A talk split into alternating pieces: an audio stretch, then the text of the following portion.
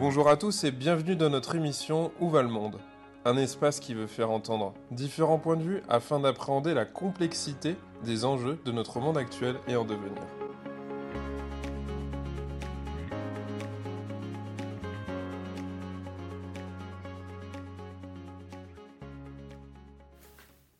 Caroline Goldman, bonjour, merci d'avoir euh, accepté notre invitation pour l'émission Où va le monde? Pour commencer, je vais vous proposer de, vous présenter aux auditeurs. Bonjour Maximilien Bachelard, merci de votre invitation.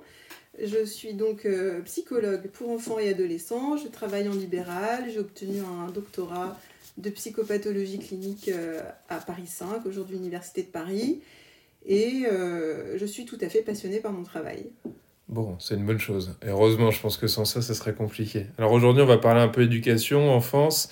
C'est un sujet qui concerne les parents, mais finalement, c'est un sujet qui est assez large, puisqu'on en parle même au présidentiel, on en parle dans l'entrée dans les grandes écoles, on parle de différences de génération, on parle de niveau d'éducation qui chutera en France, on parle de la relève de l'humanité en quelque sorte. Euh, vous êtes l'auteur d'une émission sous forme de podcast qui cartonne, qui plaît énormément. Euh, j'ai une première question. Selon vous, qu'est-ce qui explique ce besoin de repères euh, de, de, de, la part des professionnels dans un, dans un monde où sont présents des millions de conseils et des millions de recettes? Mais Je crois que la réponse se trouve dans votre question. C'est que la multiplicité absolument abyssale de messages rend la vérité euh, assez opaque et elle, peine à se, à se dévoiler euh, au milieu de tous les messages parasites, qu'on pourrait qualifier de parasites, euh, qui, qui, émergent.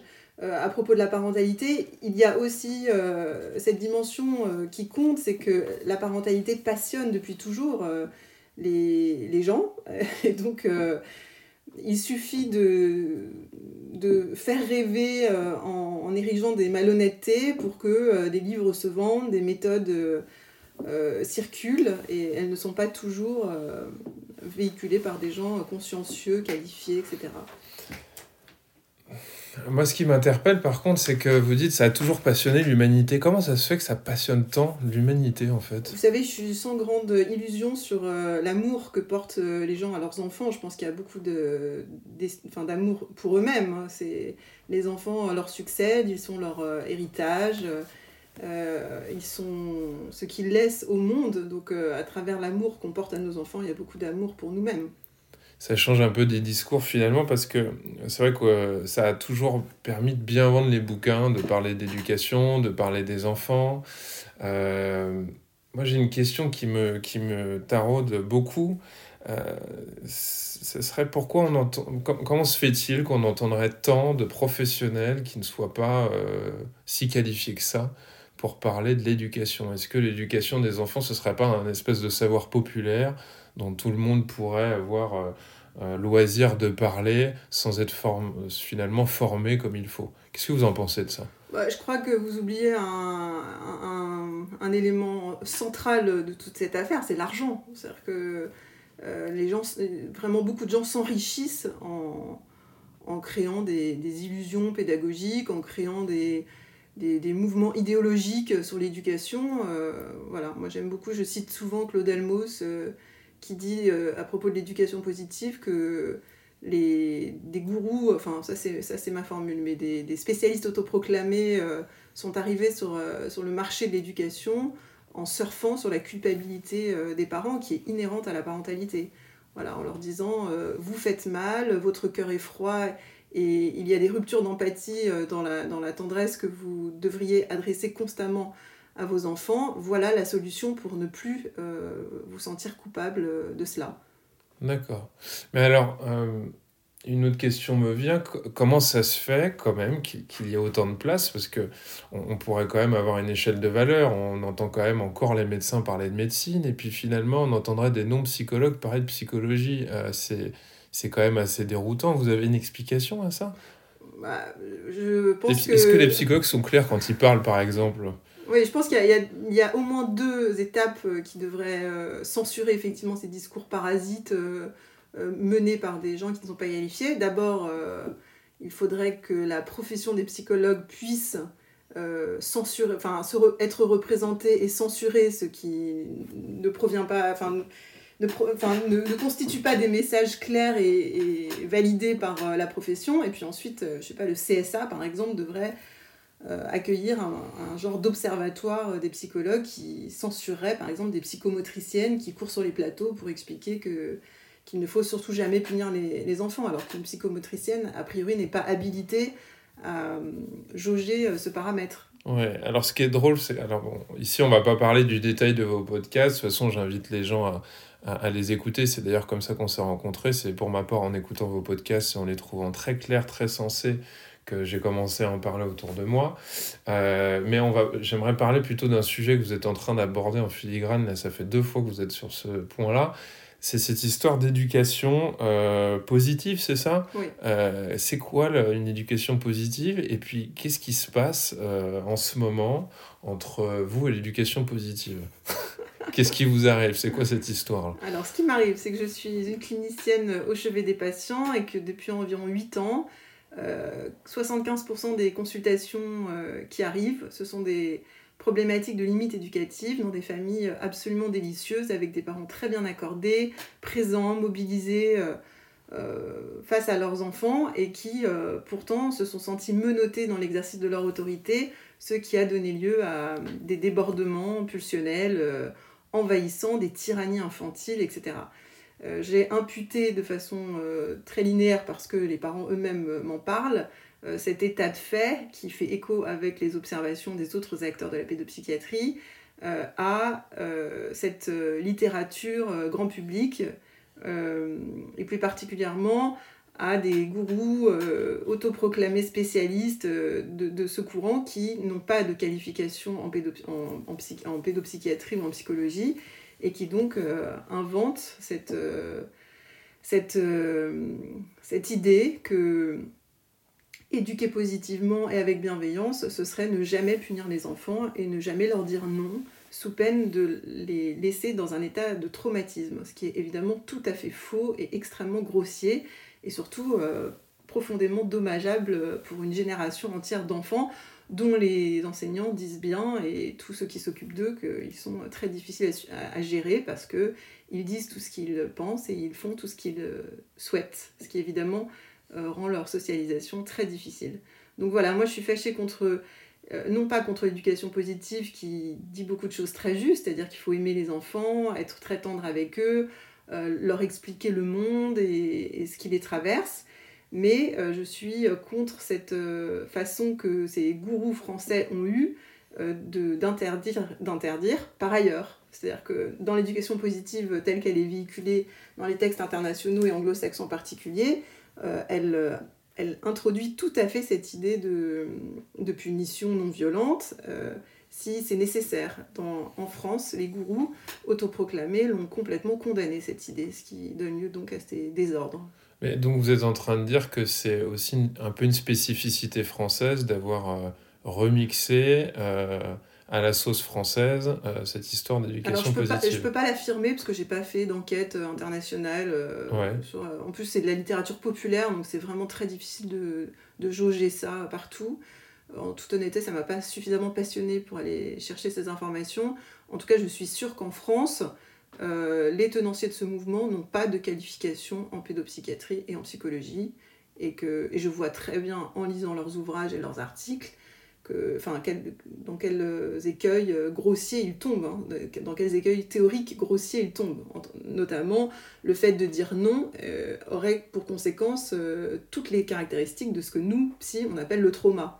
Qui est évidemment complètement faux. Comment ça se fait qu'on verrait du traumatisme partout Là, ce serait une question de société en ce moment, parce qu'en pourrait, en sortant même de l'éducation, on pourrait, on pourrait dire qu'à d'autres endroits, on voit du traumatisme à tous les endroits en fait. Moi, je ne parle que des enfants. Ouais, bah si on s'arrête sur les enfants, alors comment ça se fait qu'on aurait si peur de les traumatiser dans tous les sens? Est-ce que, euh, je vais poser une question un peu, un, peu, un peu bête et méchante, mais est-ce que ce ne seraient pas les parents qui auraient des petits soucis à avoir peur de, de traumatiser les enfants comme eux auraient été traumatisés? Moi, je crois vraiment que c'est cette littérature qui a, été, qui a eu un succès absolument monumental dans les médias pendant, depuis dix ans, là, qui, a, qui a gangréné les cerveaux, qui a vraiment donné... Euh, au lecteur cette, cette impression, mais c'est totalement faux. Pour qu'un trauma ait lieu, il faut beaucoup d'étapes euh, extrêmement violentes. Il faut que l'enfant vive une violence euh, terrible et il faut en plus que l'environnement ne, ne, lui explique pas et ne, ne l'étaye pas euh, par la suite. Mais pour en arriver à, un tel, à, une, à, une, telle situation, il faut vraiment un environnement très tordu et... Oui, j'ai l'impression que c'est une question de définition et je me suis demandé si c'était pas finalement une façon de, de, de comment dire de de protéger l'enfant face à une société qui pourrait paraître violente et donc peut-être on viendrait compenser en étant sur, euh, surinvesti euh, dans l'enfant d'une manière positive, en étant très gentil, en se disant que ça va permettre de mettre du coton pour que l'enfant soit, soit au mieux. Mm. Enfin, tout ça me paraît un peu particulier. Je sais pas ce que vous en pensez parce que finalement, euh, pour aussi se dire qu'on prépare pas l'enfant, à la réalité de la, oui, de la vie et de la société. Vous dites que la, la, la société est violente. Moi, je, je trouve pas du tout que la société soit violente. Elle est de plus en plus douce, la société. Quand ouais, sur parents, quel point alors ouais. bah, les, les, violences éducatives ordinaires ont quand même été beaucoup endiguées. Je me, quand euh, la génération de nos parents... Euh, mm -hmm euh, raconte les, les scènes d'école. Enfin, la violence était, était banalisée, était, était terrible. Ah ça, je l'entends, mais je me dis qu'en même temps, on était moins en prise avec toute la violence du monde. On n'était pas au courant en direct de toutes les morts, avec toutes les images et tournant en boucle à la télévision de tout ce qui se passe sur Terre. Mmh. Moi, ça m'évoque aussi euh, des, des vagues d'enfants, vous avez dû avoir ça certainement en consultation, qui ont euh, une peur bleue, euh, euh, qu'il y ait un attentat, qu'une bombe explose, dès qu'il y a un événement en fait dans l'actualité, qui pendant plusieurs mois se sentent finalement un peu effractés dans leur enfance avec des angoisses de parents, d'adultes en fait, et qui déjà à 8 ans regardent s'il n'y a pas un terroriste dans le couloir, est persuadé qu'il va mourir du Covid probablement, ne peut plus embrasser sa grand-mère, n'endort plus, en fait des cauchemars. Je me dis que les choses sont parfois un peu décuplées sur le plan émotionnel en fait. Moi, j'ai pas beaucoup d'enfants euh, qui, qui, qui, sont ouais. dans de telles anxiétés. Et puis, c'est vraiment toujours, toujours, toujours, toujours l'anxiété des parents qui, qui déteint sur les enfants quand elle, quand elle émerge. Donc, euh, moi, je soigne directement les parents et, et tout s'apaise en général assez vite. D'accord, donc vous pouvez aussi travailler avec les parents pour pouvoir apaiser quelque chose chez l'enfant. Euh, je ne fais que ça, je n'ai jamais soigné aucun enfant en direct. Je ne fais que soigner la relation parent-enfant induite par les parents. D'accord. À, à, votre avis, pourquoi on confond le besoin d'amour et le besoin de limite?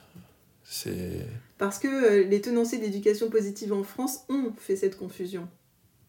D'accord. Voilà, elles, disent que dans les temps de quête de limite, euh, l'appel de l'enfant reste un appel à, à l'amour. Alors que ce n'est vrai que chez des enfants extrêmement carencés sur le plan affectif, dont les troubles du comportement sont sous-tendus par des, par des, par des, par des, des manques affectifs. Mmh. Mais c'est absolument faux pour 90% des enfants vivant dans leur foyer, avec des parents aimants, attentifs et... Mmh. Est-ce que vous avez l'impression que c'est de plus en plus dur d'avoir une autorité, de frustrer, de restreindre du côté des parents?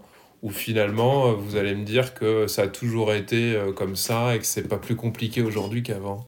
Je pense que c'est encore une fois cette littérature qui a donné lieu à, à cet interdit d'interdire, à cette culpabilisation des parents de, de mettre des limites à leurs enfants. À, à, no, à notre époque, à l'époque de nos parents, la question ne se posait pas. C'est-à-dire qu'il y avait le règne des parents, des adultes, le règne des enfants qui étaient sous la table, qui jouaient entre les pieds des adultes.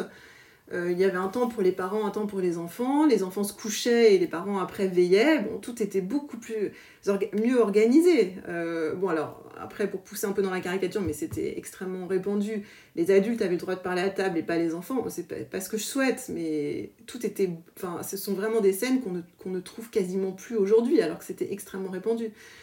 Bon, moi, je ne suis pas du tout pour revenir à l'époque de, des violences éducatives ordinaires, de la banalisation, des humiliations et, et du froid opératoire euh, entre adultes et enfants. Mais bon, il faudrait quand même trouver un juste milieu. Et on va évidemment y venir. D'accord, parce qu'on parlait une époque d'enfant roi. C'est un terme qu'on entend... Enfin, j'ai l'impression qu'on entend moins. Pourtant, il y en a de plus en plus. Ouais, ouais, ouais. c'est votre sentiment? Oui, en fait, c'est un sentiment, euh, évidemment je ne, je ne fais pas que écouter mes, propres euh, perspectives parce qu'elles sont filtrées par la façon dont je rencontre les familles. Mais j'ai par ailleurs quatre enfants, donc euh, avec leur vie sociale, leurs amis, euh, leurs leur, leur après-midi au parc. Voilà, leur lieu de vie. Et je vois bien aussi en écoutant les enseignants que, que, que, que tout s'en sauvage euh, énormément. C'est-à-dire que je vais juste vous donner un tout petit exemple, euh, les jours de rentrée, puisque là c'est tout à fait d'actualité. Bah oui. À mon époque, et même quand j'ai eu mon premier enfant il y a 16 ans, euh, les parents n'étaient pas en larmes à la, à la sortie des classes. Ouais, Enfin, ça n'existait pas, c'était hors sujet. ouais, Aujourd'hui, les parents pleurent en très grande quantité. ouais. Ils pleurent parce que, parce que euh, Barnabé n'est pas dans la classe de Sophie. Et ouais. Et oui, et ça c'est quand même une drôle d'affaire. Hein. euh.